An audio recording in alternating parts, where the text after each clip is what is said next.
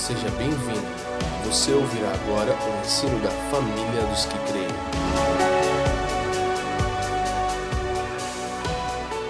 Romanos 9, primeiro versículo.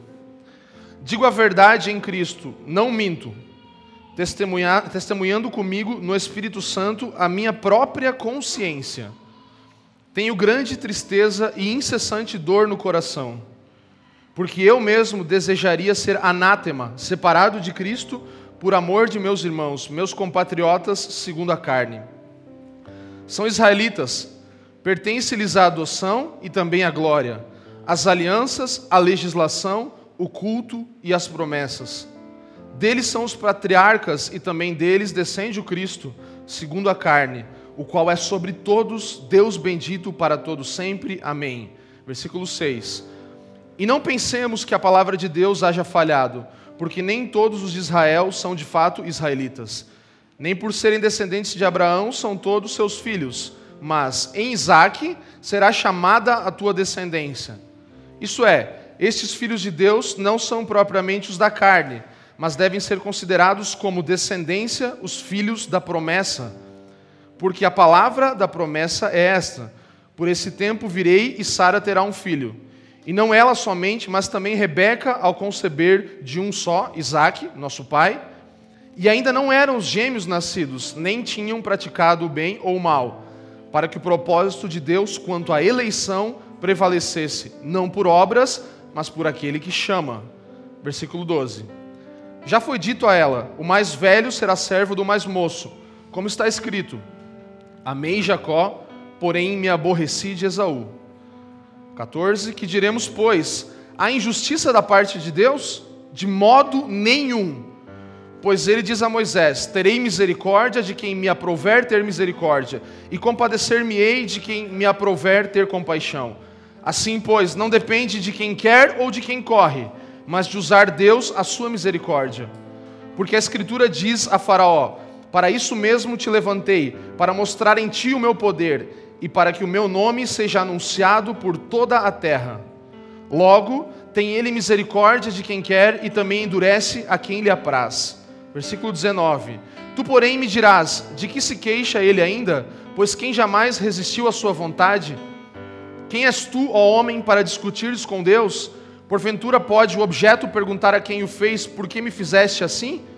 Ou não tem o oleiro direito sobre a massa, para do mesmo barro fazer um vaso para honra e outro para desonra?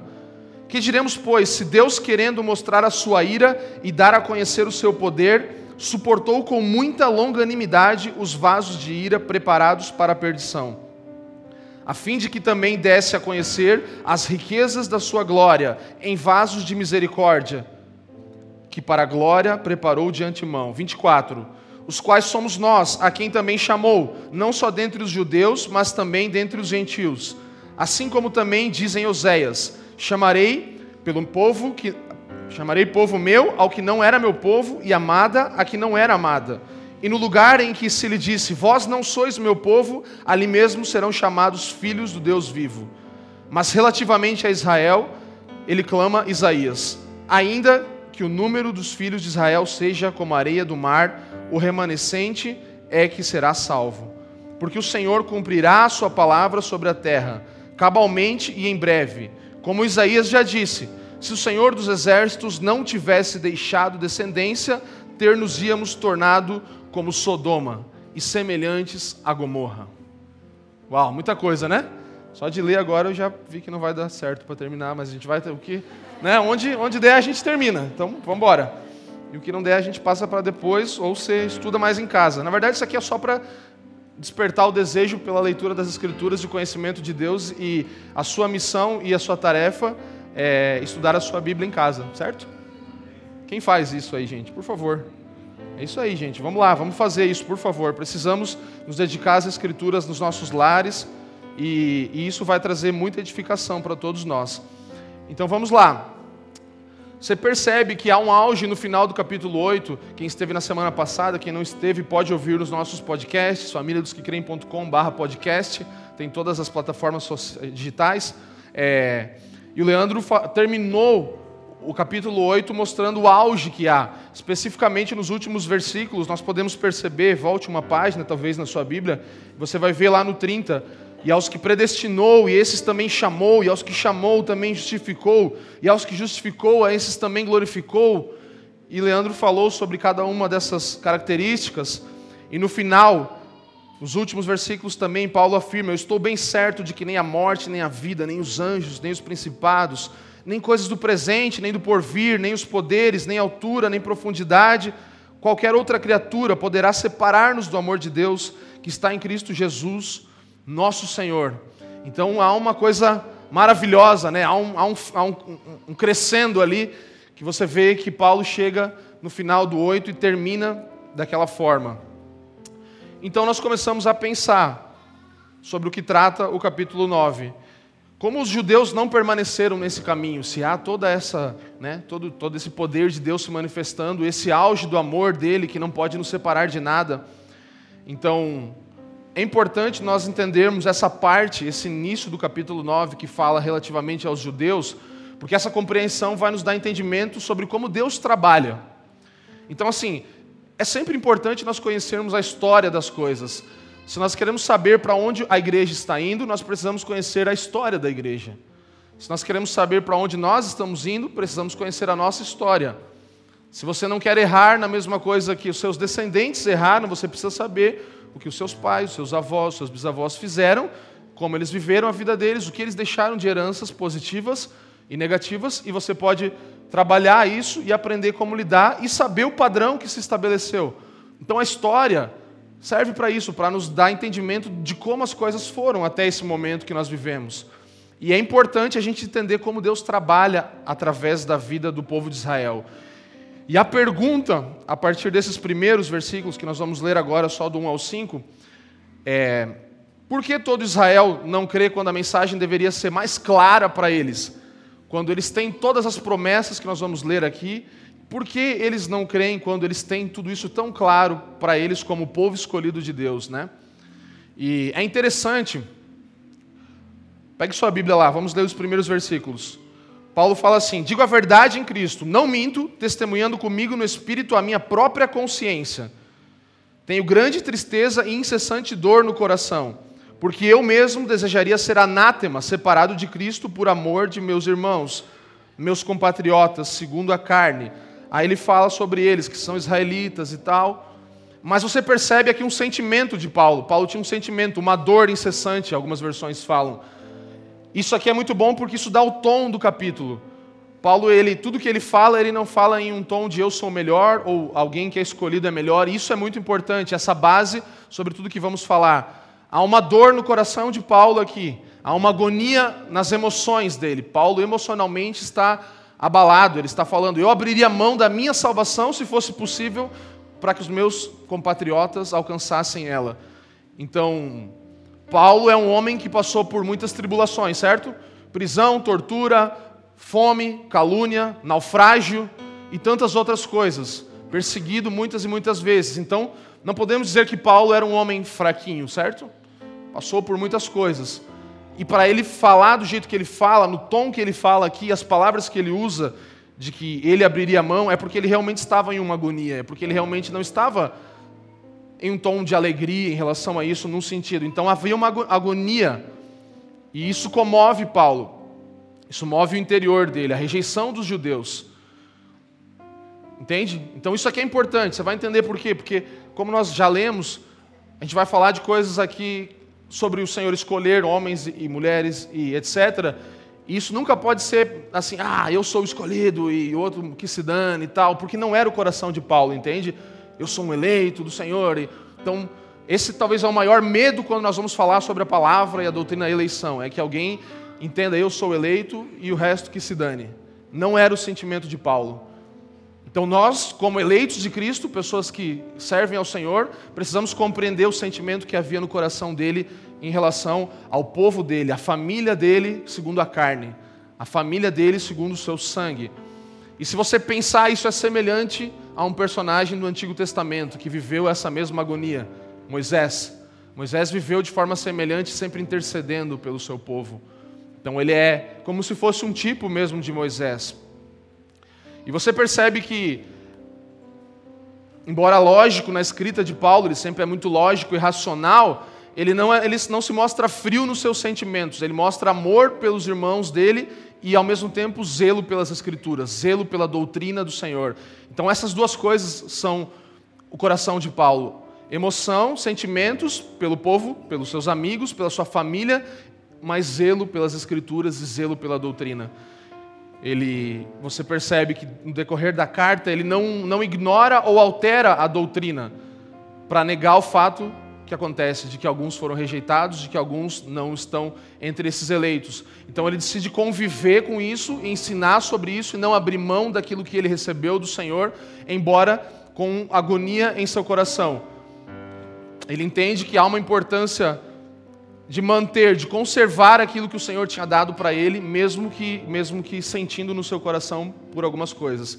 Então, uma importância intelectual e uma importância emocional nisso.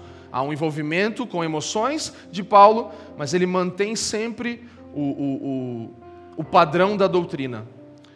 E você vai perceber, a partir do 4 e do 5, porque Israel é, é tão privilegiado. Então, são israelitas, ele fala Pertence-lhes a adoção e também a glória, as alianças, a legislação, o culto e as promessas. Deles são os patriarcas e também deles são descende Cristo, segundo a carne, o qual é sobre todos, Deus bendito para todos sempre. Amém.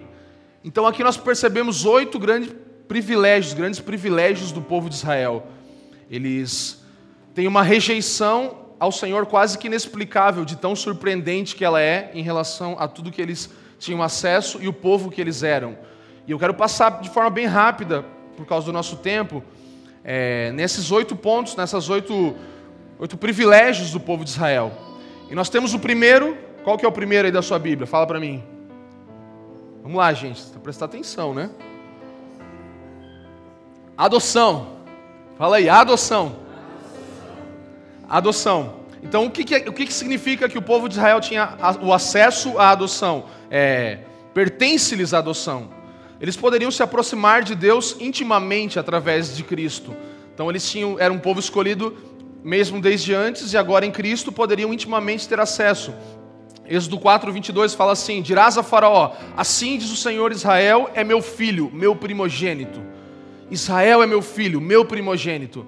A Israel pertence à adoção, não só como povo escolhido, mas agora em Cristo também tem acesso privilegiado a se tornar filho. Então Israel tem essa, esse privilégio. Segundo, a glória. A glória. Acesso à Shekinah de Deus, a presença manifesta de Deus. O povo de Israel tinha acesso à Shekinah, tem acesso a isso. A presença manifesta que aponta para quem? Para Cristo. Sempre tudo aponta para Cristo. Então, o Verbo se fez carne, habitou entre nós e vimos a sua glória. Então a mesma Shekinah aponta para a glória de Cristo também, a Shekinah que se manifesta em Cristo depois. Então eles tinham acesso à glória. Eu vou passar de forma bem rápida porque eu sei que a gente vai se atrasar. Então vamos lá. Glória, as alianças, o estabelecimento de um relacionamento a partir de Abraão, de Moisés, de Davi. Então havia uma aliança com o povo de Israel através desses homens. Todo o povo de Israel estava aliançado com o Senhor. Todos sempre apontando para o Messias que viria. Todos eles. Se você quiser anotar, e eu quero te encorajar a fazer isso, vamos lá. Você botou aí, adoção. Êxodo 4, 22. A glória. Você pode anotar João 1,14, que fala da glória do Filho. Êxodo 4, 22, adoção. A glória, João 1,14. E as alianças, esse relacionamento a partir de Abraão, Moisés, Davi e outros homens, sempre apontando para o Messias que viria. Gênesis 12, você pode anotar. Deuteronômio 18, 2 Samuel 7, Gênesis 12, Deuteronômio 18, 2 Samuel 7. Se você perder algum versículo, ouve lá no podcast, tá? A legislação, que eu não posso mesmo ficar repetindo, senão a gente não vai para lugar nenhum. É, a legislação. Então eles tinham também a legislação. É, entregue, foi entregue a eles a revelação dos dez mandamentos. A lei de Deus foi dada a Israel, certo? Então eles tinham acesso primário, eles eram VIP na, na, na, nas leis. Eles tinham acesso primário do que todos os povos. Deuteronômio 4,8, se você está anotando, sobre a legislação. Depois, o culto, ou seja, adoração no templo, algumas versões falam. Então, onde, ah, eles, eles, eles receberam do Senhor o culto, a ordem visível para eles se aproximarem de Deus, um processo, uma forma de acontecer, como deveria ser o culto, eles receberam isso, que mais tarde é substituída por quem? Cristo. Cristo se torna o sacrifício, o sacerdote, Cristo se torna a pureza, Cristo se torna o pão. Amém? Estão comigo, gente? Então Cristo ele se torna tudo aquilo que o culto era. O culto do sacerdote no Antigo Testamento, ele serve até Cristo. E eles também têm esse acesso, assim como tinham ao culto antes, agora Cristo se torna o culto, se torna o sacrifício, se torna a purificação, Cristo se torna o pão deles. Tem acesso a isso. Pode anotar Hebreus 9, 1 a 5 e 8 e 9, os dois vão falar sobre isso, Hebreus 8 e 9. As promessas, profecias e promessas concernentes à vinda do Messias eram dadas ao povo de Israel por todo o Antigo Testamento. Eles recebiam as promessas da vinda do Filho, do Messias prometido, da semente prometida.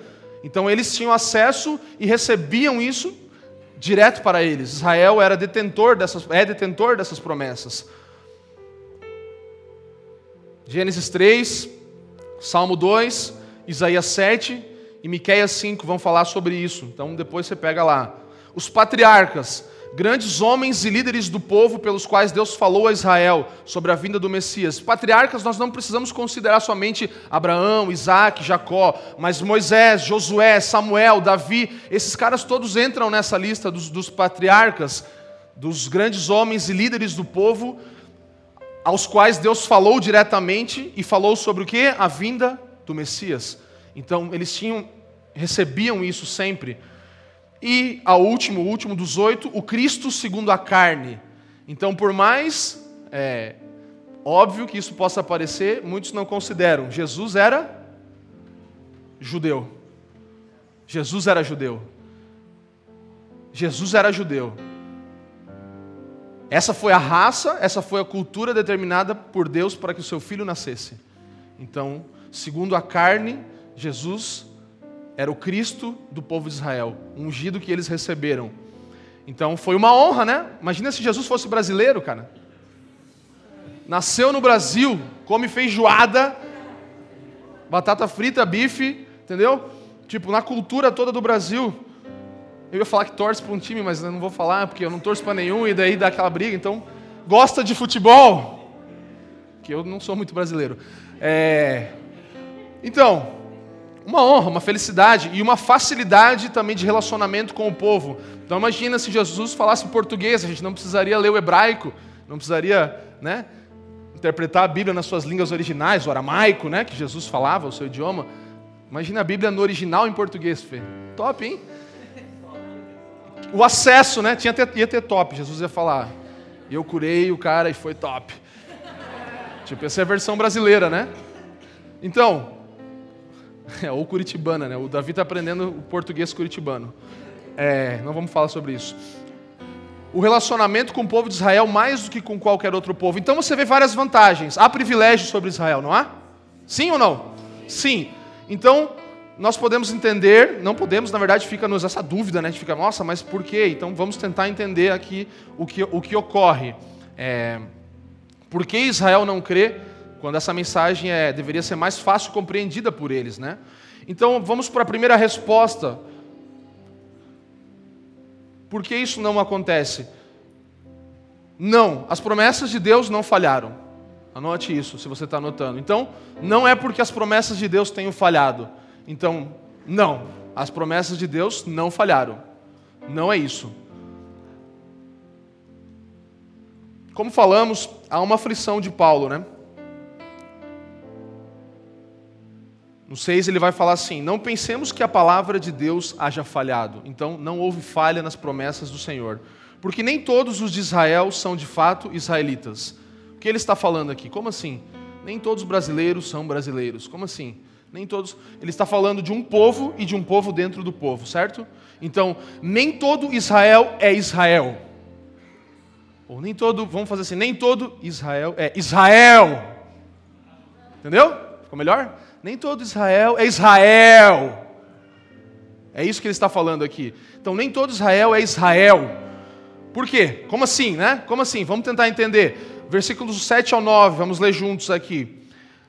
7. Nem por serem descendentes de Abraão são todos seus filhos, mas em Isaac será chamada a tua descendência. Isto é, estes filhos de Deus não são propriamente os da carne, mas devem ser considerados como descendência os filhos da promessa.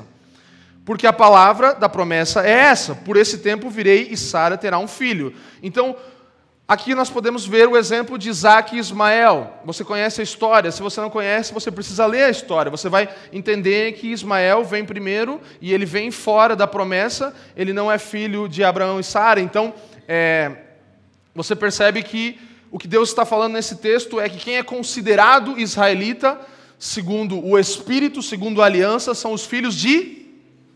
de Isaac, os filhos de Isaac. Então, alguns descendem da raça de Abraão, Isaac e Jacó, naturalmente são Israel segundo a carne, mas não são o Israel de Deus, entende? Israel verdadeiro. E outros que não vão descender fisicamente deles são Israel também.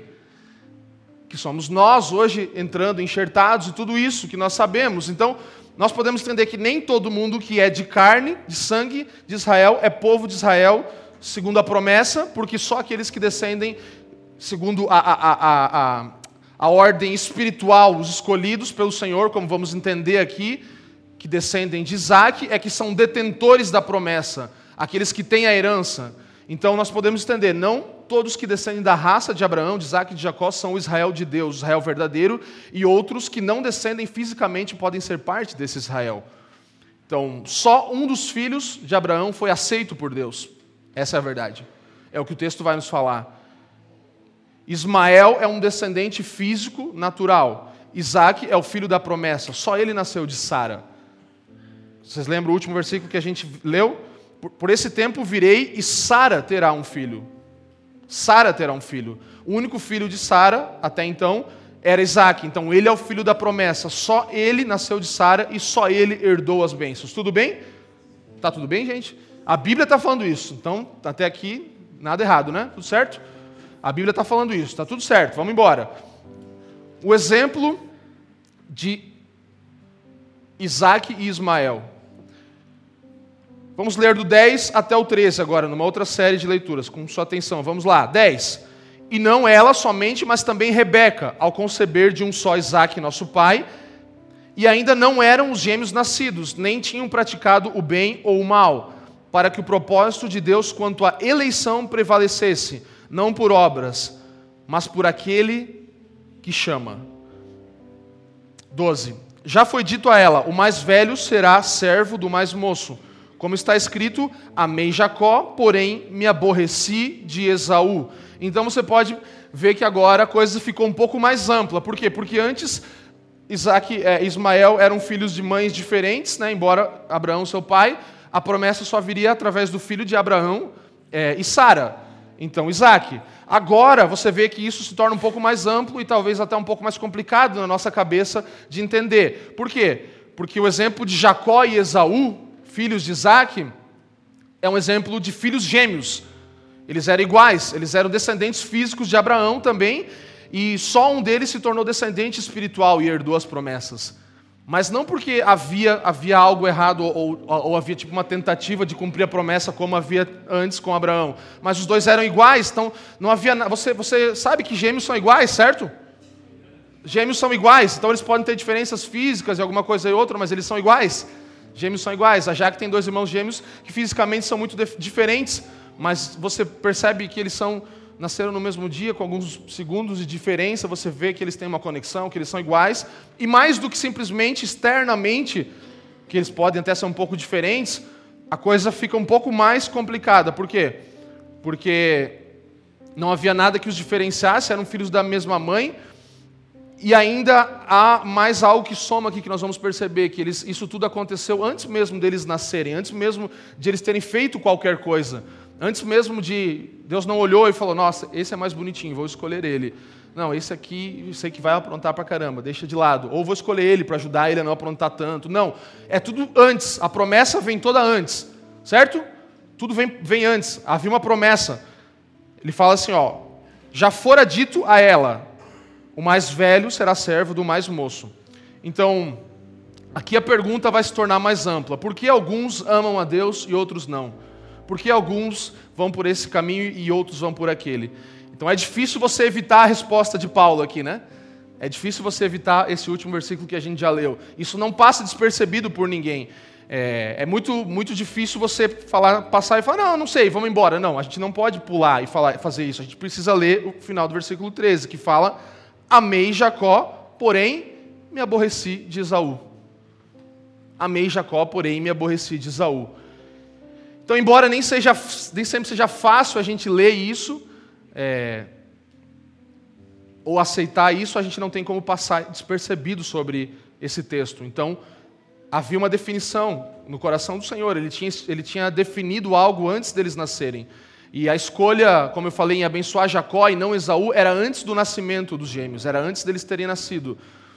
Essa é a primeira coisa que nós precisamos saber. E a segunda é que essa escolha foi feita com base no que Deus sabia sobre quem eles. Não foi feita com base sobre quem eles se tornariam, sobre o que Deus sabia de quem eles seriam no futuro. Mas foi feita quando eles ainda nem tinham praticado bem ou mal, nem, nem tinham feito nada. Foi antes, foi previamente definido. Então, não há como a gente entender que Deus ele, ele antevê quem vai aceitar ou rejeitar o seu caminho, entende? Porque a bênção de Deus não vai vir por causa de obras, nós já falamos, a, a, a promessa de Deus não se cumpre por causa de obras, mas, versículo 12 fala o quê? Já, é, mais velho será servo do mais moço, não, o 11. Prevalecesse não por obras, mas por aquele que chama. Então, quem define, quem é o padrão da escolha, é o Senhor, somente Ele é aquele que chama, não por obras. Então nós não podemos pensar que havia alguma coisa externa, mas simplesmente a vontade soberana do Senhor. A vontade soberana do Senhor. E eu sei que vocês já estão me olhando estranho um pouco, mas é isso aí mesmo, é a vontade de Deus, entende? É a vontade soberana de Deus. E a gente não gosta de parar às vezes para pensar nisso, mas está na hora da gente parar para pensar, porque tudo que nós vamos construir daqui para frente, como igreja e que vai acontecer na terra, precisa estar sobre um fundamento sólido e uma compreensão de que Deus é soberano e contra a vontade dele ninguém pode. Isso é o tema principal. Ele é soberano. Nós precisamos amolecer o nosso coração em relação à soberania de Deus. E esse é o objetivo do que nós estamos falando aqui nessa noite. Então a escolha não foi feita na base com base no que Deus sabia sobre quem eles iam se tornar, mas foi feita quando eles ainda nem tinham praticado bem ou mal. É, aquele que chama, não por causa de obras, mas por causa daquele que chama. Terceira coisa sobre isso, a única diferença entre Jacó e Esaú era qual? O propósito de Deus segundo a eleição, versículo 11. Para que prevalecesse não por obras, é, desculpe, para que o propósito de Deus quanto à eleição prevalecesse, não por obras, mas por aquele que chama. Então, essa é a única diferença entre Jacó e Esaú. O propósito de Deus segundo a eleição. Versículo 11. Vamos lá, gente. Embora nem sempre seja fácil aceitar, essa é a verdade. A gente precisa aceitar. Amém? Palavra de Deus ou não é? Tudo bem até aqui? Amém ou não, gente? Amém ou não amém? Aê! Bora, então vamos lá. Vai, vai. É boa notícia, vamos lá. A única diferença entre Jacó e Esaú era essa, o propósito de Deus segundo a eleição. Tá claro? Não havia diferença. Não era um mais feio, um mais bonito, um ia dar certo, outro ia dar errado, um tinha futuro, outro não tinha futuro, não. O propósito de Deus segundo a eleição precisava prevalecer, é o que o texto fala. Não é sobre obras, mas sobre aquele que chama. A palavra ecloge é a palavra original aqui, que significa tirar ou escolher. Ecloge, Tirar ou escolher. Essa é a palavra que fala sobre eleição. Ecloge. E ela é muito legal. Depois você pode ver o significado dela um pouco mais profundamente quando você tiver tempo. Mas a gente vai avançar. Versículo 13. O que, a gente precisa entender aqui? Não sei como está falando a versão aqui. Me aborreci. Algumas falam uma, uma palavra mais pesada, né? Quem fala uma palavra mais pesada aqui do que aborreci? Rejeitei? Odiei. Odiei. Isso aqui é importante a gente saber. O ódio aqui não é como uma emoção que a gente sente, entendeu? O ódio. Deus, essa palavra não está falando sobre emoção. Nossa, eu odeio aquele cara. Não é isso, entendeu? A palavra ódio aqui é a mesma palavra quando Jesus ele fala que nós devemos odiar ou rejeitar a nossa família para seguir ele. É a mesma palavra. Lembra que Jesus fala no Novo Testamento? Quem quer me seguir tem que odiar a sua família, rejeitar a sua família, tem que abrir mão. É a mesma palavra. Qual que é o sentido dessa palavra? Não um sentido de ódio literal, mas um sentido de preferir Jesus à sua mãe, preferir Jesus ao seu pai, preferir Jacó a Esaú. Esse é o sentido da palavra. Então ele, ele não está falando de um sentimento que Deus tinha sobre, sobre um e sobre outro, não. Mas de ele preferir, de ele escolher mesmo, separar alguém.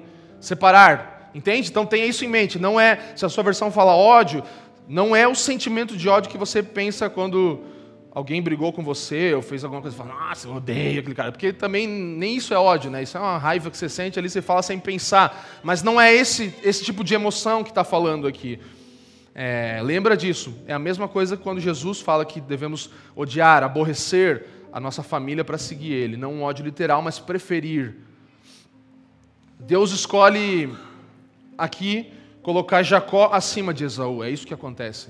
Então ele coloca Jacó acima de Esaú. É, antes vai falar: o mais velho será servo do mais moço.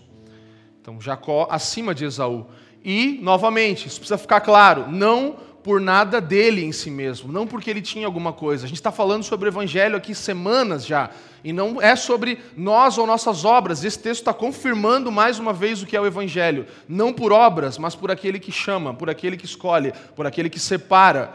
Então, nada dele em si mesmo fez que ele tivesse esse lugar, e também não por ser moralmente superior, como nós já falamos aqui em relação ao Evangelho. A nossa moral, a nossa superioridade moral não nos dá nenhum lugar melhor diante de Deus também não é por ser moralmente superior, e sim pela escolha graciosa de Deus. Sim, pela escolha graciosa de Deus, o ecloge, escolha graciosa de Deus. É, isso aqui é um ensinamento, eu acho que fácil de entender, mas difícil de aceitar, né? É ou não é? É? É fácil de entender, né? Não é tão difícil. Tem uma lógica aqui, né? Ah, tá, beleza, Deus, tá, mas como assim? Por quê? Né? Mais difícil de aceitar. Então, não é tão. Você vai falando, acho que, não sei, alguém talvez possa ter alguma objeção e falar, não, mas não é isso, tá, mas até agora é só a Bíblia que a gente está lendo aqui, não tem muita interpretação, é só o que o texto está falando. Então, é um ensinamento fácil de entender, mas difícil de aceitar. A W. Pink, um cara muito, muito muito bom, muito desenvolvido nessa, nessa ideia. E eu gostei muito que eu li a história dele, e ele, ele fala, que, fala sobre a história dele, como ele se converteu, tal, tal, tal, tal. E a gente estava vendo até com o Davian lá em casa, eu achei legal, porque fala que ele, ele se converteu tal, e aí ele até antes ele estava numa seita meio que universalista, que todo mundo ia ser salvo e tal, e aí depois ele se converteu, e aí ele escreveu livros e tudo mais, e aí ele foi mudando a escatologia dele, ele foi pensando, e aí ele fala assim, ele fala, é, inclusive tem um livro meu que chama tal, e esse livro aí, cara, não lê, porque esse livro aí não, não, não tá legal. Esse livro aí não, não, não, não está certo não, tá bom? Então eu mudei meu pensamento, tá bom? E eu achei isso incrível. É isso que a gente precisa fazer. A gente precisa avançar no conhecimento do Senhor, na renovação da nossa mente, a ponto de olhar para trás e falar, cara, vamos deletar aquela mensagem lá que não está certo, entende? E não tem problema. Você fala, não, mas então você mentiu. Não, não, não. Você tem um entendimento até certo ponto. Aí você avança nesse entendimento. E isso nós, como família de fé, não queremos perder nunca aqui. A coragem e a hombridade e a, a, a honra e a humildade de voltar atrás e falar, peraí, eu acho que não era bem assim. Ou não, é isso mesmo, vamos manter os nossos fundamentos da mesma forma, entende? Então eu achei incrível. E a W. Pink, eu não tenho a frase exata dele aqui, porque eu não encontrei, mas ele fala uma coisa mais ou menos assim: é, a doutrina da soberania de Deus é o que mais evidencia a arrogância do homem. Você ouviu? A doutrina da soberania de Deus é o que mais evidencia a arrogância do homem. Por quê? Porque ela mexe com o senso de justiça. Mas espera aí, Peraí, mas como assim? Deus pode fazer isso? Ele pode, ele é soberano. A soberania de Deus é o que mais evidencia a minha e a sua arrogância. A W. Pink fala isso. E obviamente que nós, aqui ó, eu sei que você já está pensando no nome dos caras, do, do, do Calvino, do Armínio, desses caras todos, entendeu? E do Lutero, sei lá. E assim, a gente não vai fechar uma discussão de séculos em, em uma reunião hoje à noite, entende? Que, que sabe, muito sangue foi derramado, muita reunião foi feita, mas a gente gasta horas aqui, mas aí não gastamos tantas, entende? Então, assim, não tem como a gente fechar uma questão aqui e falar, não, nossa, eu entendi. Não, eu acho que todas as pessoas que a gente leu falam isso, tipo, é, é isso mesmo, é difícil de entender, mas Deus é soberano, entende? Então ninguém tem assim uma resposta lógica que vai explicar. A história de Deus explica isso muito bem. Então a gente não está falando aqui que nós vamos fechar uma questão e a gente vai escolher um lado, embora a gente está definindo um fio doutrinário pelo qual nós vamos seguir porque é o fio doutrinário que nós percebemos segundo a Bíblia. Então, isso aqui é parte de construção de algo que temos entendido. A gente não precisa se rotular algo ou algo. Por quê? Porque esse é o problema. Nós temos muita polarização no Brasil, na política. Ou você é, ou você é, é, é, é petista, lulista, esquerdista, extremista, ou você é bolsonarista, direitista, tal, do outro extremo, entende? Parece que não tem um lugar. E tem um lugar no meio, tem um lugar em que você pode aprender com todas as coisas e com todos os irmãos. E isso é aprender com todos os santos, é o que a gente está falando sempre aqui de Efésios, né? Com todos os santos compreendemos a altura, a largura, a profundidade e o comprimento amor, do amor de Cristo, certo? Então vamos lá, não é uma discussão que a gente vai fechar e falar, agora, a partir de hoje, a família dos que creem é calvinista. Não, a gente não está falando isso, entende? É reformada, tal, e não tem. Não já acabamos de falar que a gente é pentecostal, reformado, reformar o pentecostado, pentecostado, ó. Reformar o pentecostado. Eu, eu, eu sou bom com essas trocas, né? Reformar o pentecostado. Então vamos lá. Uma discussão de séculos não vai, não vai, ser, não vai ser concluída hoje. Mas, sabe o que acontece? Muitas vezes a gente prefere colocar esse assunto na gaveta do, dos assuntos ignorados, né? Tipo, deixa para lá isso aqui e não vamos tocar. É igual, e, e, como eu falei, a gente não tem medo aqui de estudar as escrituras. Viemos de uma série de fim dos tempos que tem muitas pessoas que pensam muito diferente uma das outras e muitas interpretações e muitas linhas. Mas a gente não vai fugir disso, a gente não vai pegar e falar, não, melhor não tocar nisso, que isso traz confusão e tal, tal, tal. Não. Não vamos deixar isso na gaveta de assuntos ignorados. A gente vai tratar sobre a soberania de Deus e vamos buscar no mínimo, se submeter a ela. Amém? No mínimo, nós queremos submeter à soberania de Deus. Então vamos lá, vocês estão comigo, gente? Atenção, está aqui ainda? Precisamos avançar. Esclarecendo. Então, como Deus escolhe? Simplesmente ele, uma, uma ordem arbitrária, ele, ele, um, dois, três, vai contando, pá, pá, pá, você. Tá, tá, como que Deus faz isso, né? Você fica pensando. Então, é uma forma arbitrária? Não. Paulo ele não diz que Deus não tem as suas razões. Em nenhum momento ele não, ele não fala assim, não, Deus não tem nenhuma razão para escolher alguém. A gente, na verdade, ele afirma que as razões não estão em nós, é isso que ele fala. Então, não quer dizer que não há razão para Deus eleger, escolher e tal. Mas ele, ele afirma que não estão em nós essas razões.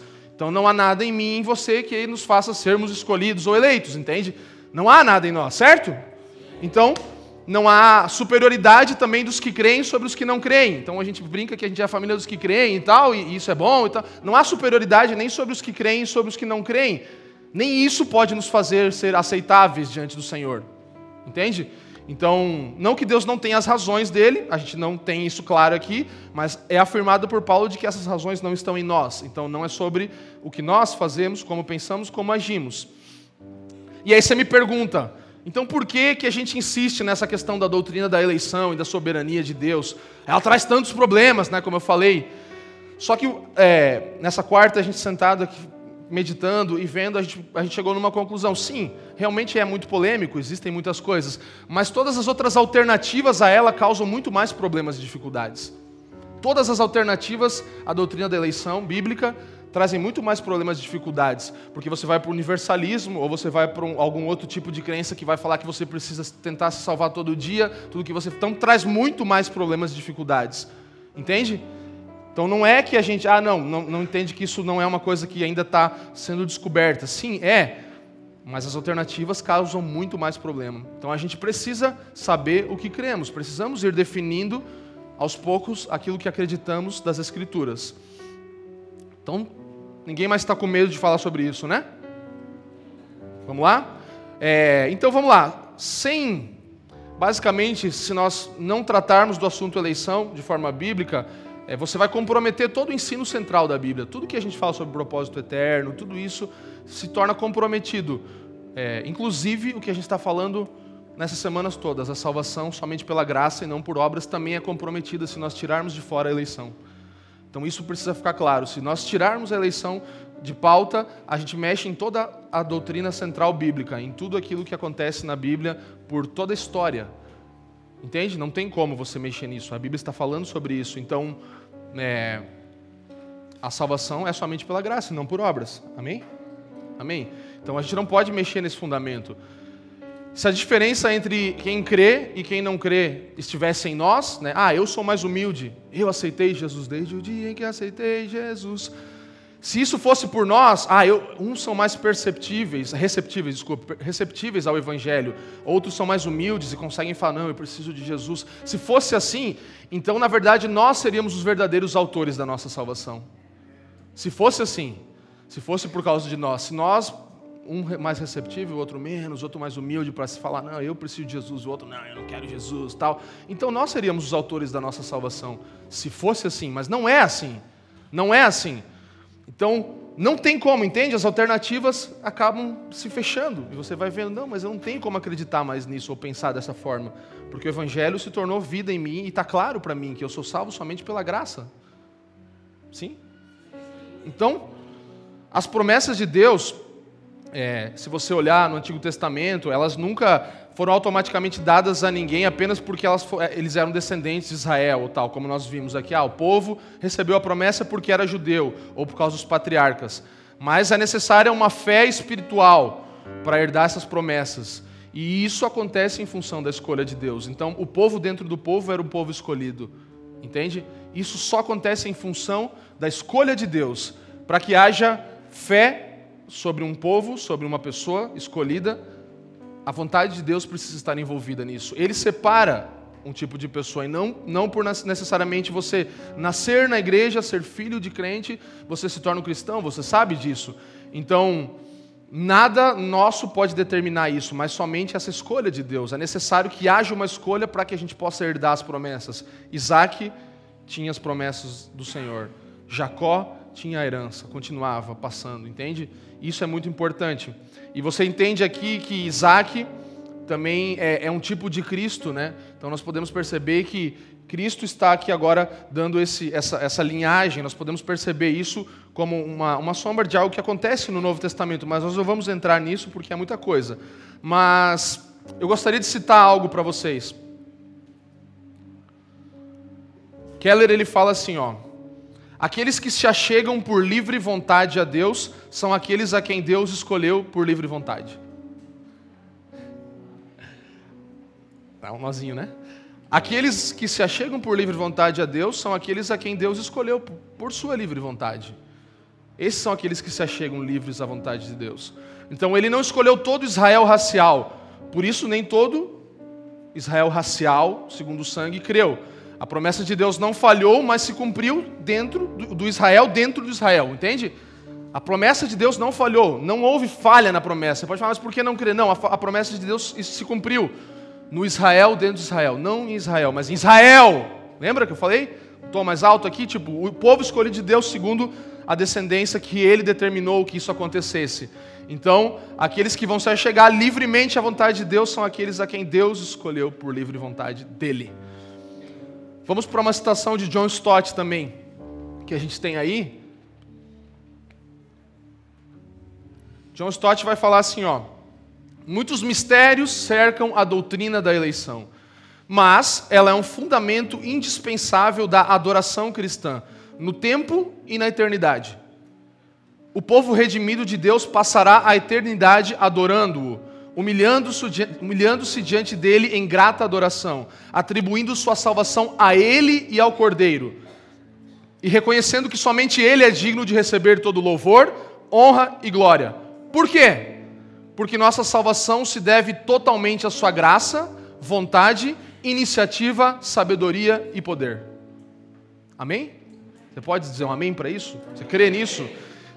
Então, tem muitos mistérios nisso, é verdade, a gente não vai descobrir eles todos, mas é um fundamento necessário para que a gente entenda que nós vamos passar a nossa eternidade adorando o Senhor por Ele ter nos chamado, nos elegido, nos escolhido, entende? Então, é...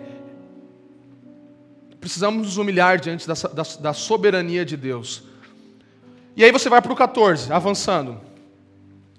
Que diremos, pois? A injustiça da parte de Deus? Então Deus é injusto. Amém?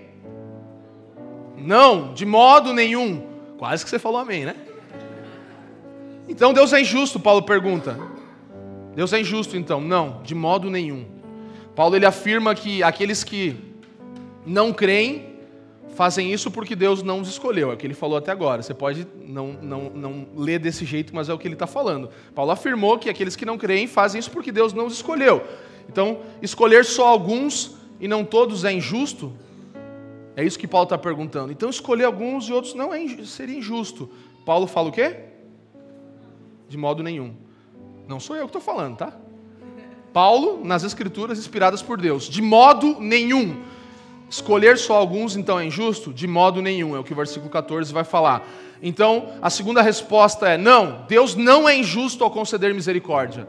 Não. Deus não é injusto em conceder misericórdia. Isso não é injustiça. Então você pode perguntar, então Deus é, é, é, um, é um, um, um, valentão, né? Que ele tipo, ah, escolhe, eu quero quem eu quiser, eu vou escolher, igual tu não vai. Vamos ler juntos para a gente entender. 14 ao 18. Que diremos, pois? A injustiça da parte de Deus de modo nenhum. Pois ele diz a Moisés: Terei misericórdia de quem me aprover ter misericórdia, e compadecer-me-ei de quem me aprover ter compaixão. Assim, pois, não depende de quem quer ou de quem corre, mas de usar Deus a sua misericórdia. Porque a Escritura diz a Faraó: Para isso mesmo te levantei, para, most para mostrar em ti o meu poder e para que o meu nome seja anunciado por toda a terra. Logo, ele tem misericórdia de quem quer e também endurece a quem lhe apraz. Então Deus, ele, não, eu que mando, eu que. Você pode pensar assim, né? Deus é esse, esse cara que é arbitrário nas suas decisões. Mas, na verdade, se a gente analisar um pouco mais a fundo, nós vamos perceber alguma coisa diferente aqui. Que a misericórdia que Deus exerce sobre algumas pessoas, é, por definição de, da palavra misericórdia, não pode ser uma obrigação. Entende? Deus não é obrigado a exercer a sua misericórdia para que aí ele se torne injusto. Então, por definição, isso não pode ser uma obrigação. Considerar ela injusta, a misericórdia de Deus, ou Deus próprio injusto, é dizer que ele deveria dar misericórdia a todos. Isso não é verdade. Isso não é verdade. Por quê? Porque a misericórdia é imerecida. Nós não merecemos a misericórdia. Deus deve a salvação a alguém? Ele deve a salvação a alguém? Quem tem aí uma dívida fala, Deus, não esquece, você tem que me pagar aqui e tal, tem que ser salvo. Não tem, entende? Não tem. É claro que não. Ninguém tem essa dívida, Deus não tem essa dívida com ninguém. Então você começa a olhar que a misericórdia, por outro lado, ela, ela é dada simplesmente pela vontade de Deus, não como uma obrigação que ele tem de dar essa misericórdia a todas as pessoas. Ela é imerecida. Deus não deve a salvação a ninguém. E se ele não deve a salvação a ninguém, então ele é livre para conceder ela. Ele, pode, ele poderia dar a misericórdia dele para todos. Isso seria o universalismo. Deus, não importa o que você fala, ah, todo mundo vai ser salvo e acabou. Tipo, que a gente não acredita. Biblicamente você vai ter muitas, muitos contrapontos em relação a isso. Deus salvar todo mundo. O universalismo não, não é bíblico. Há um povo escolhido. Aqui a gente leu tudo isso. Então tem que jogar, rasgar isso aqui fora agora e jogar no lixo e falar, não, todo mundo vai ser salvo. Não. Deus não escolheu conceder ela a todos. E ele pode ter escolhido ou a todos, ou a alguns, ou a ninguém, certo? São as três opções lógicas aqui. Ou ele dá misericórdia para todo mundo, ou ele não dá para ninguém, ou ele dá para alguns. Como a glória dele vai ser vista? Como ele vai ser glorificado? Dando a sua, a sua misericórdia para alguns. Ele vai escolher pessoas para dar a sua misericórdia e demonstrar o seu amor e o seu poder para essas pessoas, e nisso ele será glorificado. Então ele não deve a salvação a ninguém, e ele é livre para conceder ela para quem ele quiser, como vocês falaram, nem fui eu que falei, então tá tranquilo, vamos embora. Versículo 14 ao 16, para avançar. É, nós já lemos, né? Já lemos. Então, Deus ele só tem misericórdia de alguns, e isso não é incoerente. O exemplo de Moisés, né? Ele vai falar aqui: terei misericórdia de quem me aprover ter misericórdia. Então, isso não é incoerente com quem Deus é. Stott, mais uma vez, vai falar assim: no que diz respeito à salvação, a base sobre a qual Deus lida com os pecadores não é a justiça, mas a misericórdia. No que diz respeito à salvação. Então, ele exerce misericórdia sobre as pessoas que ele escolheu. E não é a justiça que se torna aqui o padrão, a base sobre a qual ele, ele escolhe, porque senão ele não faria isso com ninguém, certo? Se fosse pela justiça, porque ninguém mereceria isso. Ele faz com base na, na misericórdia dele. Então você começa a pensar: se todos nós somos depravados, ah, lembra a gente falou em Romanos, a doutrina da depravação total, todos pecaram e. Certo? Todos, não alguns. Então você parte desse pressuposto: todo mundo pecou, todo mundo está condenado. Então a gente tem muito problema com isso. A gente acha que tipo não, não é bem assim, tal. Eu não, não é, não, né? Eu sou um pouquinho menos, outro é outro mais. Não, todos pecaram. Então você já tem um padrão, todos. E aí Deus manifesta a misericórdia a quem aprove a Ele manifestar. Versículo 16. É, assim, pois, não depende de quem quer ou de quem corre, mas de usar Deus, de usar Deus a sua misericórdia. É...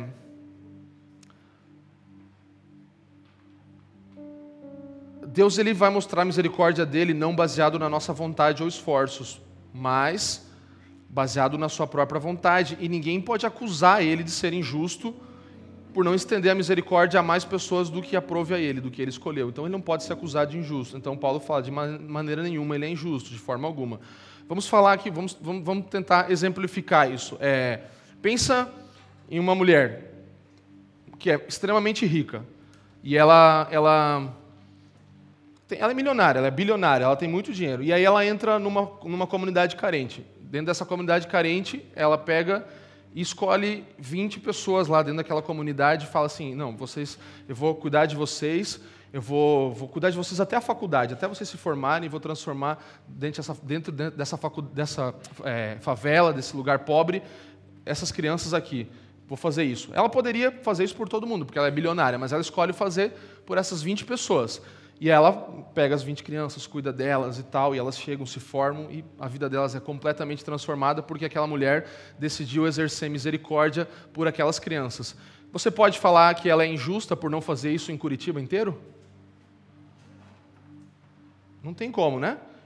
Ela não foi boa por fazer. Não, mas ela tem que fazer com todo mundo, tal. Tem... Não. Ela exerceu misericórdia sobre algumas pessoas, ela fez isso, ela escolheu algumas crianças e ela mudou a história daquelas crianças, ela, ela, fez algo incrível, entende? Ou pode aumentar, você pode falar duas mil, você pode falar quantas pessoas, não interessa, pode falar. Ela escolheu fazer isso por vontade dela e isso é uma decisão somente dela. Nós não poderíamos olhar e falar, não, você tem que fazer mais, você tem que fazer menos. Não nos é. E a gente está falando de um exemplo humano aqui, mas é para exemplificar. Então você não tem como é, dizer que tudo que, aquela, que ela deu é, é, é, por sua misericórdia, ninguém pode acusar ela de ser injusta, entende? Se ela deu por uma compaixão no coração dela, ninguém pode acusar essa pessoa de ser injusta. E isso é o que acontece com Deus, sabe? Keller ele vai falar assim: o chocante não é que Deus estenda sua compaixão para todo mundo, não estenda para todo mundo, mas é que ele estenda para alguém. Isso é o chocante, entende? Você precisa parar e olhar por outro ângulo. Falar, não, mas é que Deus não vai salvar todo mundo. Não, é que Ele escolheu salvar alguém, cara. Ele escolheu nos salvar, Ele nos escolheu, Ele nos elegeu, Ele nos separou para algo. E isso é muito mais chocante do que você ficar, ah, mas por que Deus não salva todo mundo? Não, Ele, ele te salvou, você está aqui, você foi salvo. Você é um cristão, não é? Você está preocupado se você é eleito ou não, né? Eu sei. Calma.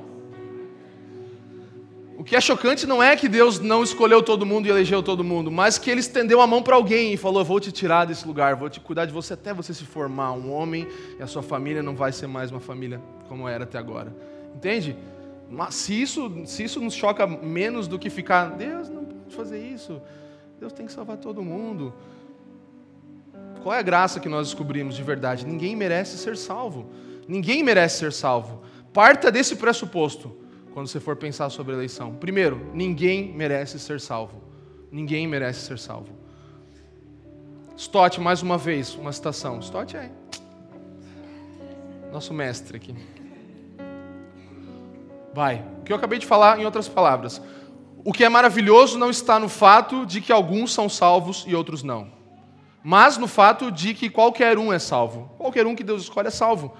Pois não merecemos nada da mão de Deus a não ser se recebemos, isso aqui é legal porque a gente não tirou daqui o que a gente falava sempre sobre juízo e, e, e a gente leu e falou, nossa, que legal, bem que, de verdade. Então, se recebemos o que merecemos, juízo, ou se recebemos o que não merecemos, misericórdia, que a gente fala graça, né? Em nenhum dos casos Deus é injusto. Portanto, se alguém está perdido, a culpa é dele mesmo. Mas se alguém é salvo, o crédito é de Deus. Esse paradoxo contém um mistério que nosso conhecimento atual não pode solucionar, mas é consistente com a escritura, a história e a experiência. É baseado nisso que você pode compreender um pouco melhor a doutrina da eleição. A escritura, as escrituras, a palavra de Deus, a história e a experiência da vida com Deus desenvolvida. Baseado nisso, nós podemos entender um pouco sobre isso, que se alguém, é, se, se alguém está perdido, a culpa é dele mesmo. Por quê? Porque todos pecaram e, e, e carecem da glória de Deus, foram destituídos da glória de Deus. Mas se alguém é salvo, o crédito é de Deus. É basicamente isso. E você Aí ele fala ainda aqui, né? É, esse paradoxo aí, calma, tem um mistério aí, a gente não entende, nossa falta é, a gente só usa quantos por cento da inteligência, alguém sabe? 5, 10, 20, 15, 2? Não sei. Bem pouco, né? O que importa é que é bem pouco. Então calma, a gente vai entender melhor. Não dá para solucionar na nossa cabeça, mas é consistente com o que? A Escritura, a palavra de Deus, a história e a experiência. Toda a história de Deus, a gente acabou de ler aqui um pouco, né? Então a história determina isso e mostra isso. Então vamos lá. Deus, ele, ele agora no 17 e no 18, preste atenção, volte aqui, não fique conversando, por favor. 17 e 18, porque a Escritura diz a Faraó: Por isso mesmo te levantei, para mostrar em ti o meu poder e para que o teu nome seja anunciado por toda a terra. Logo, ele tem misericórdia de quem quer e também endurece a quem lhe apraz. Então, ao mesmo tempo que Deus tem misericórdia de quem ele quer, ele também pode enviar juízo sobre alguns. E isso também não é incoerente, isso também não está em desacordo com quem Deus é. E o exemplo de Faraó é usado nesses versículos. E aqui, nós não temos tempo para ler, mas você pode ler em Êxodo essa situação toda do endurecimento do coração do Faraó. E você vai perceber que há uma ação dupla aqui. Então, Deus endurecendo o coração do Faraó e, ao mesmo tempo, ele endurecendo o seu coração. É o que a Bíblia vai falar que, que Deus endureceu o coração dele, depois, em outro momento, ele endurece o coração dele também. Então acontece uma dupla, uma dupla ação aqui. E Faraó ele já tinha atitudes, nesse, esse tipo de atitudes. Então ele, ele entrega, é, ele, ele faz, tem atos né, que mostram que ele tinha esse coração duro, maltrata pessoas, escraviza, etc. Ele faz muitas coisas na sua história. E o que acontece? Essa ação dupla de Deus, ela com, com a ação de, de Faraó, ela determina uma coisa aqui, que nós lemos em Romanos, no capítulo 1 já, que Deus simplesmente ele pega aquilo que Faraó já era, que ele já estava determinado, que ele já estava fazendo, e o entrega a isso. Lembra quando a gente falou de entregar alguém às suas paixões? No capítulo 1? Então é isso que acontece aqui. As duas ações se misturam. A ação de alguém que já corre para aquilo, que faz aquilo, e Deus entrega Faraó aquilo. Então, Deus entrega a ele as suas, as suas paixões, a sua própria teimosia, a sua própria dureza. Faraó é entregue. Então não podemos simplesmente olhar um lado ou outro. Ah, ele tinha coração duro, sim, mas Deus endurece o coração dele. Ah, Deus endureceu o coração dele. Ele era um cara muito gente boa, mas Deus foi lá e fez dele um cara mau. Não. Entende? Uma dupla ação aqui. Por isso que a gente está falando sobre o quê? A soberania de Deus e a. Bota aí pra gente, dá para botar, tá? Tem, não tem escrito embaixo? Ah, do Plano perfeito? Não? Está escrito, o, o, o, nosso tema é o plano perfeito, a soberania de Deus e a responsabilidade do homem, certo? Fala comigo aí, a soberania de Deus, e a. Entende? Então a gente vai trabalhar no próximo domingo sobre a responsabilidade do homem. Isso aqui não é um final de uma série. Então a gente precisa entender isso. Há duas coisas andando: a soberania de Deus, que é soberana, né? não tem como mudar, é, ele mesmo faz, mas há uma responsabilidade humana aqui também. E aqui em Faraó a gente pode entender um pouco sobre essa ação dupla. E Deus entrega as suas paixões, a sua própria teimosia. Então, quando Deus endurece alguém, ele não cria a dureza, ele apenas permite a pessoa seguir o seu próprio caminho, a gente pode entender. A pessoa já estava caída e já estava com aquele coração, porque todo ser humano nasce assim, certo? A gente não nasce salvo e daí a gente se desvia e Deus faz com que a gente. Não, a gente já nasce em pecado, a gente já nasce condenado. Então Deus entrega essa pessoa a sua própria paixão. Aprove a ele que o juízo de Deus se manifestasse sobre essa pessoa, no caso aqui o Faraó. Então, quando Deus endurece alguém, ele não cria essa dureza, apenas permite que a pessoa siga esse caminho. Ele endurece aqueles a quem quer endurecer, e aqueles a quem ele endurece querem ser endurecidos. Lembra? Mesma coisa em cima ali. Então ele endurece aqueles a quem ele quer endurecer e aqueles a quem ele endurece querem ser endurecidos, porque escolhem isso de certa forma.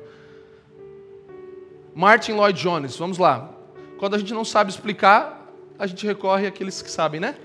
Martin Lloyd Jones vai nos ajudar um pouquinho aqui. O mundo caiu em pecado. Mas Deus pôs um limite, uma barreira. E esse mundo seria o caos completo e um inferno se ele não o tivesse feito. Mas, no instante em que ele retira sua influência repressora, em determinado ponto, o ponto em que ele entrega alguém às suas paixões próprias, acontece o endurecimento. Ou seja, esse é um dos modos pelos quais Deus produz o endurecimento. Ele os entrega a si próprios, entrega os homens a si próprios. Entende?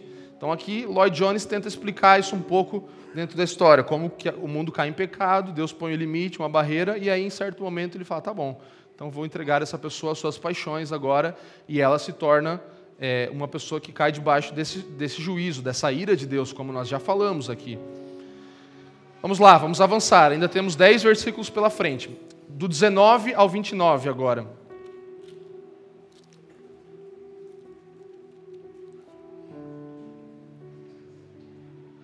Tu, porém, me dirás: de que se queixa ele ainda? Pois quem jamais resistiu à sua vontade? Quem és tu, ó homem, para discutires com Deus? Porventura, pode o objeto perguntar a quem o fez por que me fizeste assim? Ou não tem o oleiro direito sobre a massa, para do mesmo barro fazer um vaso para desonra e honra e outro para desonra? Que diremos, pois, se Deus, querendo mostrar a sua ira e dar a conhecer o seu poder, suportou com muita longanimidade os vasos de ira preparados para a perdição, a fim de que também desse a conhecer as riquezas da sua glória em vasos de misericórdia, que para a glória preparou de antemão, os quais somos nós, a quem também chamou não só dentre os judeus, mas também dentre os gentios. Vamos ler só até o 24 aqui. Então, Paulo, ele não deseja aqui reprimir perguntas é, genuínas. Né? Ele, ele, ele fala assim, ah, tu porém me dirás que se, de que se queixa ele ainda, pois quem jamais existiu a sua vontade, quem és tu, homem, para discutir isso com Deus? Então, Paulo, ele não está falando, não, você não pode perguntar nada para Deus, ele não quer reprimir perguntas genuínas, tanto que na carta toda a gente vê que ele faz essas perguntas retóricas, né? É a forma, a forma que ele trabalha. Então ele não está falando, não, você não pode questionar nada. Não. Ele só está falando que nós somos. É, quando ele usa o exemplo do barro, a melhor forma de entender isso é que não é que nós somos inertes, um pedaço de nada, entendeu? Ah, o barro que é inerte ali. Mas o que ele quer enfatizar aqui é a, a, a disparidade entre nós e Deus a diferença que nós temos, não nos considerar insignificantes no sentido do pó ali e tal. Ele está querendo mostrar, poxa, você é isso aqui e Deus é isso aqui. Então há uma disparidade muito grande. Ele não está menosprezando, falando, não, vocês são um lixo, vocês são. Não, não é isso que ele está falando. Ele está falando, olha só, você é alguém, mas olha quem você é e olha quem Deus é. Entende? Então aqui a gente não está falando que nós não somos nada, não somos ninguém e, e, e não podemos perguntar nada. Não é para reprimir perguntas. Paulo faz perguntas, questiona, responde elas, etc. Então não pense nisso, não pense que você é um fantoche de Deus ou você é uma marionete. Não, nós temos relacionamento com Deus, Ele é nosso Pai. Nós podemos conversar com Ele, nós podemos orar, nós podemos ter acesso a Ele, nós podemos adorar a Ele, podemos nos prostrar aos seus pés Podemos dar a nossa vida para o nosso Senhor e servi-lo para sempre. Então há uma relação aqui, certo? É, Paulo não quer reprimir isso, mas ele também não quer que a gente entenda que nós somos mais do que imaginamos para poder questionar o Senhor na sua soberania. Versículo 20 e 21, ele quer dizer isso: lembra-se de quem você é. Você é o barro, do qual é feito um vaso, e quem é dono desse vaso? O oleiro. O oleiro é o dono do vaso. A propriedade sua é do Senhor. Então, direitos de propriedade sobre você é o que Deus tem. Ele tem direitos de propriedade. Deus nos tem. Nós somos dele. Nós somos feitos por ele, criados por ele. Ele nos criou e tem direito de propriedade sobre nós. Isso não é bom, gente? É bom. Deus é nosso dono, Ele nos governa, Ele cuida de nós. Então, ao mesmo tempo, nós somos tão inferiores a Deus que não temos sabedoria para questionar o nosso Criador. É isso que Paulo está falando. Então, a gente é tão inferior a Ele, ainda que sejamos dele, não temos a capacidade de poder questionar e perguntar essas coisas para Ele, porque não temos sabedoria para isso, entende? Então, cuidado. Tudo que você pensa quando, você, quando trata sobre a soberania de Deus, não se coloque na posição de um juiz de Deus. Você não pode ser um juiz de Deus. Não, não, não tente recriar Deus de uma forma que ele se adapte ao teu pensamento. Isso é perigoso. A gente não pode entrar nesse caminho de recriar, mas não, mas calma, não dá, na minha cabeça não entra. Deus tem que se encaixar debaixo dessa xícara. Não, não tem como, entende? Não é assim. Então, cuidado, não recrie Deus de uma forma a ele se adaptar, mas reconheça que ele criou você. Ele fez você, ele desenvolveu você, ele moldou você, ele gastou tempo em você. Isso é muito bom, muito bonito, e não tem como você querer chegar e falar com Deus e querer tirar satisfação, sabe? Cuidado, não se coloque na posição de juiz de Deus. Esse é o grande. Quando eu parei para meditar, um, meditar um pouco sobre a soberania de Deus, eu fui muito tocado assim, e, e não tem muita outra coisa para fazer diante dessa mensagem a não ser se humilhar e falar: Deus, bora, não tem, você que manda. Eu não... Entende? Não, você vai ver, não tem muito outra opção. Então, se submeta à soberania de Deus e à criação dele. Não seja alguém que recria Deus, que fala, eu quero, quero que meu, meu, meu, meu oleiro seja diferente, que ele me faça diferente, que ele não faça como eu, como ele pensa, mas como eu penso. Então, outra coisa interessante aqui, que a gente, com o presbitério falando sobre isso, chegamos nesse entendimento, foi muito legal isso, porque o oleiro aqui é, não é o criador do pó, não é o criador do barro. Entende? Tem duas figuras aqui. Deus nos criou, ele criou o barro, etc. Mas aqui ele está como uma figura de oleiro. Então, ele é aquele que está cuidando do processo de pegar o pó, o barro e fazer dele algo, entende? Então a gente pode enxergar uma outra figura de Deus no processo aqui. Ele está usando a matéria-prima, o pó, o barro, mas aqui ele está como aquele que cuida do processo da nossa vida que nos desenvolve, que nos molda, que nos coloca no sol para secar, que deixa um tempão lá no sol, que tira, que pinta, que deixa bonitinho, que lixa, que, que faz o polimento, entendeu? É um Deus do processo, não só o Deus que nos criou, mas o Deus que está nos acompanhando em todas as etapas da nossa vida. Não é o que criou o pó, ele não está falando Deus criou o pó e o oleiro, que é um outro cara. Não, Deus também é oleiro. Ele é aquele que cuida do processo da nossa vida, desde a matéria, da, da matéria-prima, pó, até a obra-prima, vaso pronto. Entende? Então, ele está no processo, aquele que está cuidando do processo. É... Versículos 22 e 23. Que diremos, pois?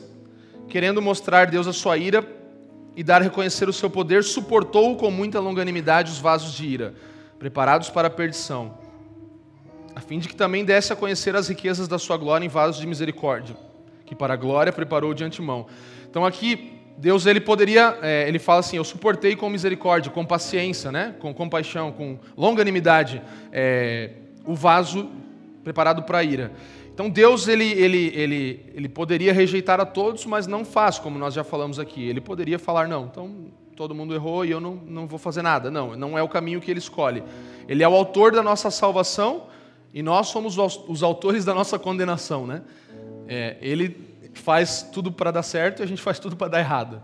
Basicamente, é isso. Ele é o autor da nossa salvação e nós somos os autores da nossa condenação. E é interessante isso aqui, porque a Bíblia fala que ele suportou com paciência os vasos da ira, com longanimidade, é paciência. Então, é, eu já falei aqui, nós não somos maus porque Deus nos faz assim. Não é isso. Aqui é uma incompreensão incorreta dos vasos para a desonra. Por quê? Como Faraó, Deus não, ele já tinha isso, ele já era isso dentro dele mesmo. Por causa do pecado original do homem, todos os homens se tornaram assim. Então Deus ele não faz que alguém seja mal, entendeu? É porque a pessoa nasce nessa natureza do qual o homem como um todo caiu e chegou nesse lugar. Então, os, os vasos de desonra não são maus porque Deus os faz assim. Deus ele, ele não dá a ninguém o que de fato essa pessoa merece, porque ele fala que eu, eu suportei com paciência, eu guardei vocês. Ele não é injusto com ninguém, entende? Ele guarda, ele sabe como fazer. Então, o que acontece?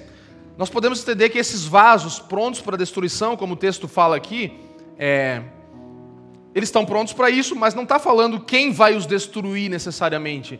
Então ele nos entrega a nossa própria destruição. Nós não podemos entender Deus como Deus que nos destrói, mas nós mesmos nos destruímos, entende? Você está entendendo isso? Isso é importante, gente, de verdade. Não é Deus que vai nos destruir. Ah, ele fez um cara para ir para o inferno. Não.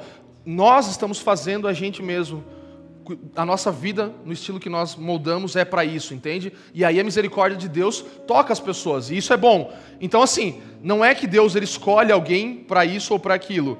Ele não é injusto com ninguém. Os vasos eles estão prontos para destruição.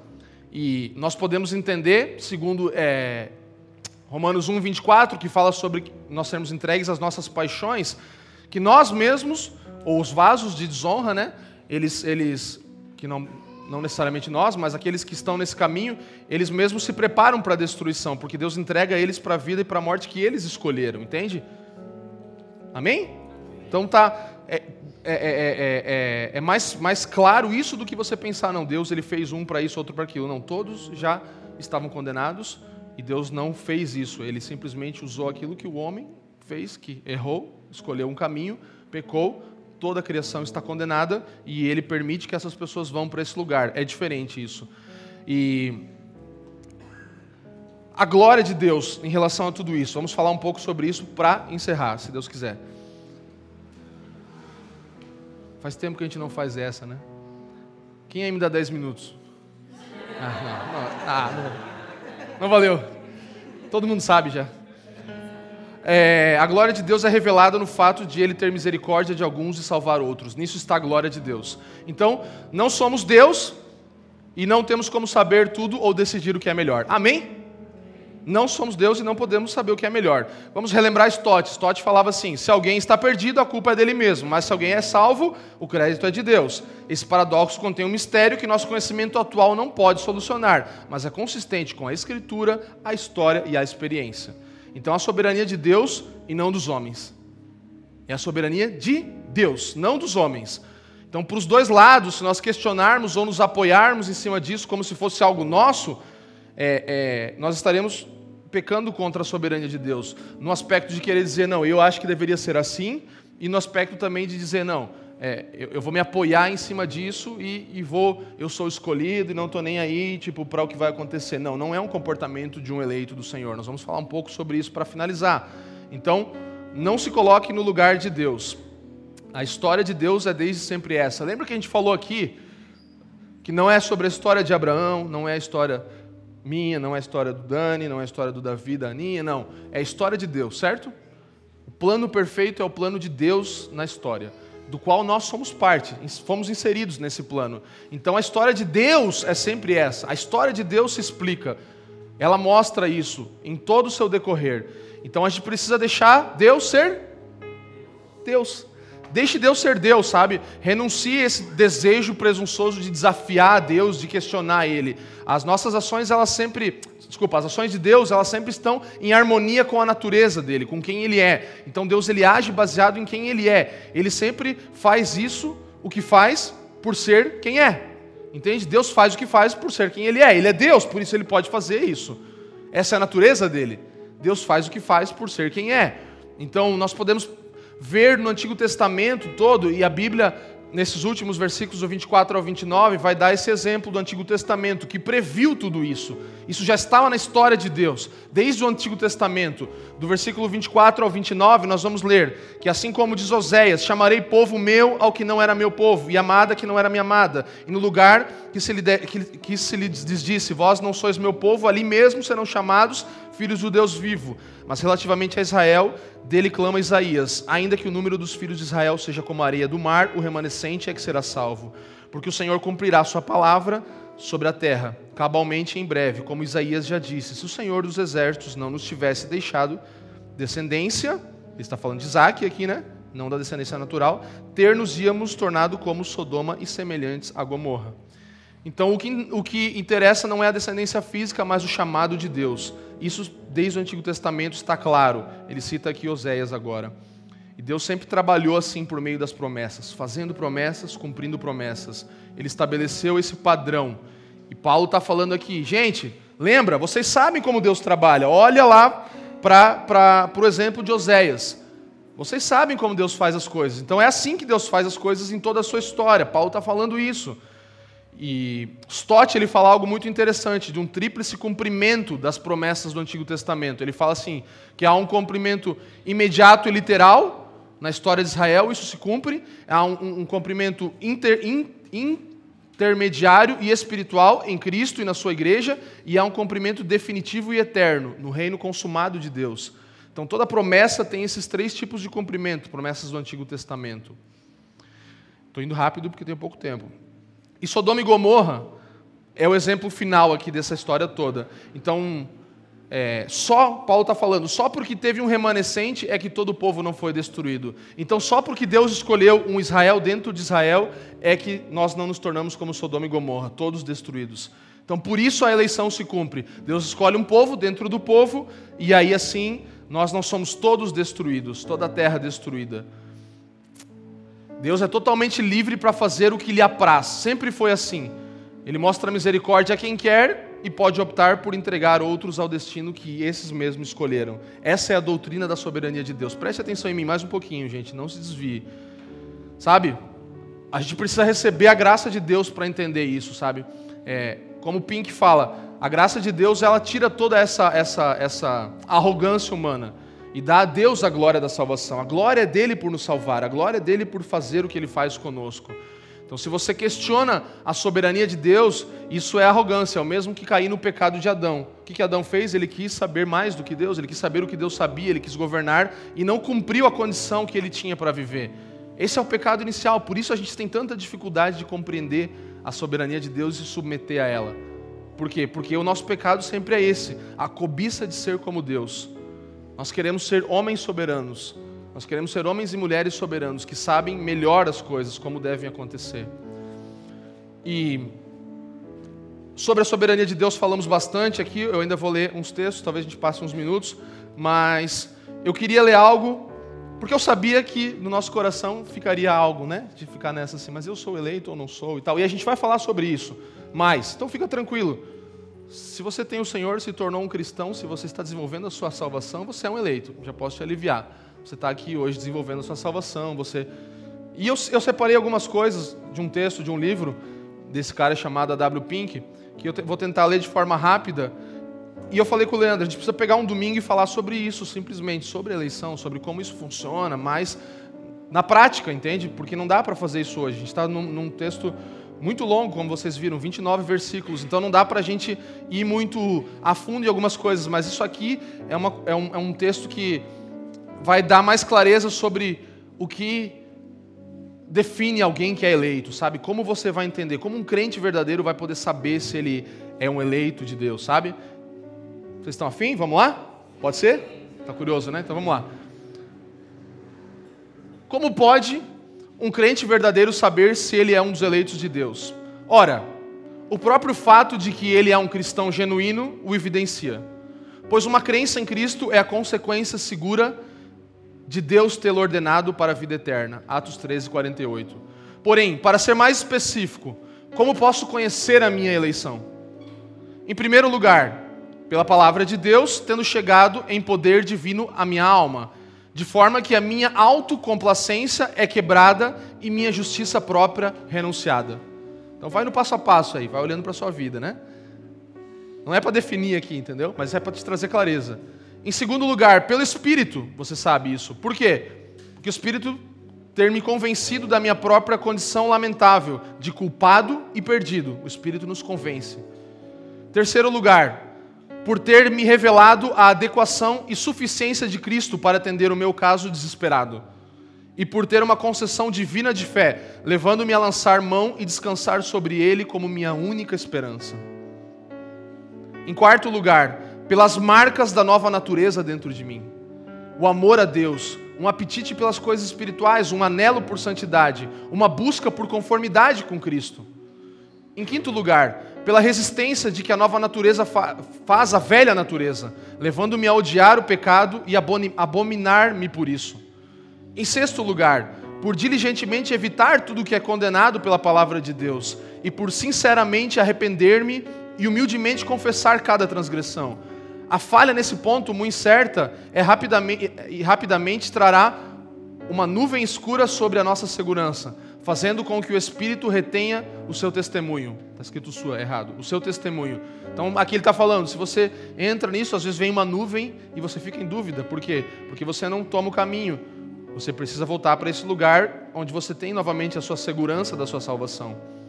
Em sétimo lugar, empregando toda a diligência para cultivar as graças cristãs e usando todos os meios legítimos para essa finalidade. Assim, o conhecimento da eleição é cumulativo. Entende? Então nós vamos desenvolvendo a nossa salvação. Tá mais tranquilo? Sabe? Talvez você vai falar: "Não, beleza, eu não tô ali, né, em todos os pontos acertando ou, né? Mas você vai, você vai perceber que isso é desenvolver a salvação, como nós temos falado aqui. Mas esses são pontos que vão determinar, você vai falar, poxa, são características e isso aqui é um resumo todo de um ensino que a gente vai tentar talvez dar, se possível, no final dessa série, que vai ser muito bom. Mas o ponto aqui é que você não, é, não, não deva sair desse lugar preocupado em relação a isso. Mas o nosso ponto é que a gente possa nos submetermos todos à soberania de Deus, a Ele ser Deus, deixarmos Ele ser Deus, fazer do jeito que Ele determinou que as coisas fossem. Isso determina uma das características de alguém que é eleito. Agora os irmãos já estão rindo um pouquinho, né? Tipo, já tá. Legal, tô lá, vamos lá, vamos caminhar, né? Então é isso, é por aí, entende? E, e assim, Pink até ele fala assim que uma das, um dos indícios é, é, que nós precisamos sondar o nosso coração e ver, é inclusive termos grandes dificuldades em, em, em, nos submetermos à soberania de Deus e ficarmos lutando contra isso, ainda que a nossa natureza velha vai tentar, né? Mas a gente precisa entender isso também como uma característica de um eleito, alguém que se submete à soberania de Deus por completo. E eu queria só ler alguns versículos, quatro versículos, que eu acho incríveis. Eu queria que esses versículos de verdade nutrissem você agora sobre a soberania de Deus, para que a gente possa finalizar isso. Então seja nutrido por essas palavras. Isaías 46, 10. Aquele que desde o princípio anunciou o que há de desculpe, que desde o princípio anunciou o que há de acontecer, e desde a antiguidade as coisas que ainda não sucederam, que digo, o meu conselho permanecerá de pé, farei toda a minha vontade. Isso é o Senhor soberano. Daniel 4:35.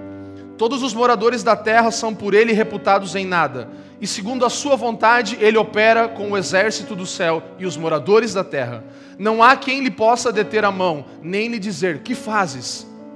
Esse é o Deus soberano. Efésios 1:11. Nele, digo, no qual também fomos feitos herança, predestinados segundo o propósito daquele que faz todas as coisas, conforme o conselho da sua vontade. Esse é o Deus soberano. Salmo 135, 6 tudo quanto aprouve ao Senhor, Ele o fez, nos céus e na terra, no mar e em todos os abismos. Esse é o Deus soberano. Entende? Então os homens se dispõem muitas vezes a permitir que Deus esteja em toda parte, que Ele seja o Criador de todas as coisas. Só que nós temos dificuldade com uma coisa: o trono de Deus. Então nós aceitamos que Ele criou todas as coisas, que Ele governa todas as coisas, mas quando tocamos em assuntos como esse, nós não queremos aceitar que Ele esteja no seu trono, mas Ele é detentor do seu trono. Aquele que criou todas as coisas e faz toda a sua vontade está sentado sobre o seu trono. Então nós precisamos abrir isso na nossa cabeça. Ah, eu, eu creio que Deus fez as, os passarinhos, as aves, o céu, o sol, mas não consigo aceitar que Deus esteja no trono dele. Sabe? Esse é o lugar que você precisa se submeter e se humilhar diante do Senhor e falar: Deus, assente-se sobre o seu trono, governe a minha vida, governe todas as coisas. Não simplesmente um Deus, como o Pink fala aqui, eu consigo reconhecer simplesmente um Deus que está lá na sua oficina, fazendo mais uma estrelinha nova, fazendo mais um, um animalzinho para botar na criação, mas um Deus que está sentado sobre o trono dele e de lá governa todas as coisas e faz o que lhe apraz. A sua vontade soberana se manifesta e nós nos submetemos a ela. É isso que filhos de Deus fazem, se submetem à vontade soberana de Deus, sabe? Então, muitas pessoas têm medo de acentuar a soberania de Deus, pensando: ah, mas e aí qual é a responsabilidade do homem nessa história? Mas a verdade é que a responsabilidade do homem ela é baseada na soberania divina e só acontece por meio dela. Entende? O centro motor de todas as coisas é a soberania de Deus. Não fique com medo de pensar, ah, não, mas se Deus já tem tudo, então eu não sou ninguém, não sou nada. Não, você só é e só tem responsabilidade diante do Senhor porque Ele é soberano sobre a sua vida. É isso que te dá um lugar de responsabilidade como homem. A responsabilidade humana só acontece pela soberania de Deus e não o contrário. Então não dá para a gente ter medo e falar, não, eu não posso me entregar e colocar isso muito alto, porque senão eu vou tirar a responsabilidade das pessoas e Deus ele faz o que quiser e eu não preciso fazer nada. Não. Pelo contrário, a responsabilidade humana é resultado da soberania de Deus. Deus permite isso. O plano de Deus ele opera por meio das nossas escolhas. Então, não é, é, é, contornando ou apesar delas, mas através das escolhas que nós fazemos, Deus opera a sua vontade. Isso nós vamos falar um pouco mais adiante. Ele estabelece o plano dele, tornando as nossas escolhas a vontade dele. Então, no entanto, é, ele não tira a nossa responsabilidade, mas ele age através da nossa vontade. Você consegue me entender?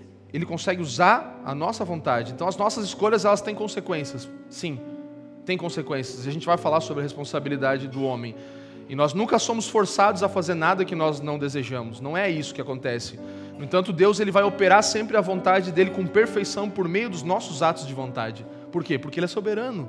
Ele usa nossos atos de vontade para fazer a vontade dele. Como? Não sei te explicar. Ele faz isso. É o que a Bíblia diz. Não tem explicação. Eu sei, é difícil de entender. Submeta-se. Submeta-se à vontade do Senhor, sabe? É, eu acho que esse é o ponto, de fato, que a gente precisa terminar nesse espírito de entender, Deus, eu me humilho e eu me submeto à sua vontade, ainda que eu não compreenda, sabe? Eu lembro das irmãs, né? Senhor, eu não te entendo, mas mesmo assim confio em ti. As irmãs do bosque. É esse tipo de amor e confiança que um filho tem pelo pai. Senhor, eu não te entendo, mas mesmo assim eu confio em ti. Será que você consegue falar isso para Deus? Não é, não é peso isso aqui, gente. Isso aqui é graça. É maravilhoso. A soberania de Deus. A gente não tem como controlar a nossa vida, sabe? Deus ele é soberano sobre todos. E eu sei, você vai ficar com dúvidas ainda e vários questionamentos. E isso é bom.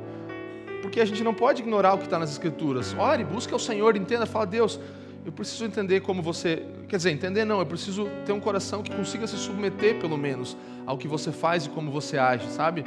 E eu termino só com uma última citação, com alguns minutos de atraso, de Spurgeon, que ele fala assim: Eu creio na doutrina da eleição porque tenho a certeza de que se Deus não tivesse me escolhido, eu nunca o teria escolhido. E tenho certeza de que Ele me escolheu antes de eu nascer, ou então Ele nunca teria me escolhido depois. E Ele deve ter me eleito por razões desconhecidas para mim, pois eu nunca poderia encontrar qualquer razão em mim mesmo para que Ele me olhasse com amor especial. Então, eu sou obrigado a aceitar essa doutrina. Estou vinculado à doutrina da depravação do coração humano, porque eu me encontro depravado de coração. E tenho provas diárias de que não habita em mim, é, na minha carne, nenhuma coisa boa. Entende? É isso que Spurgeon fala, um grande homem de Deus.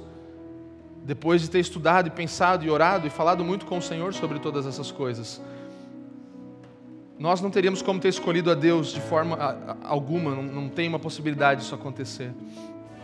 Obrigado por nos ouvir. Para mais informações, visite famíliadosquecreem.com.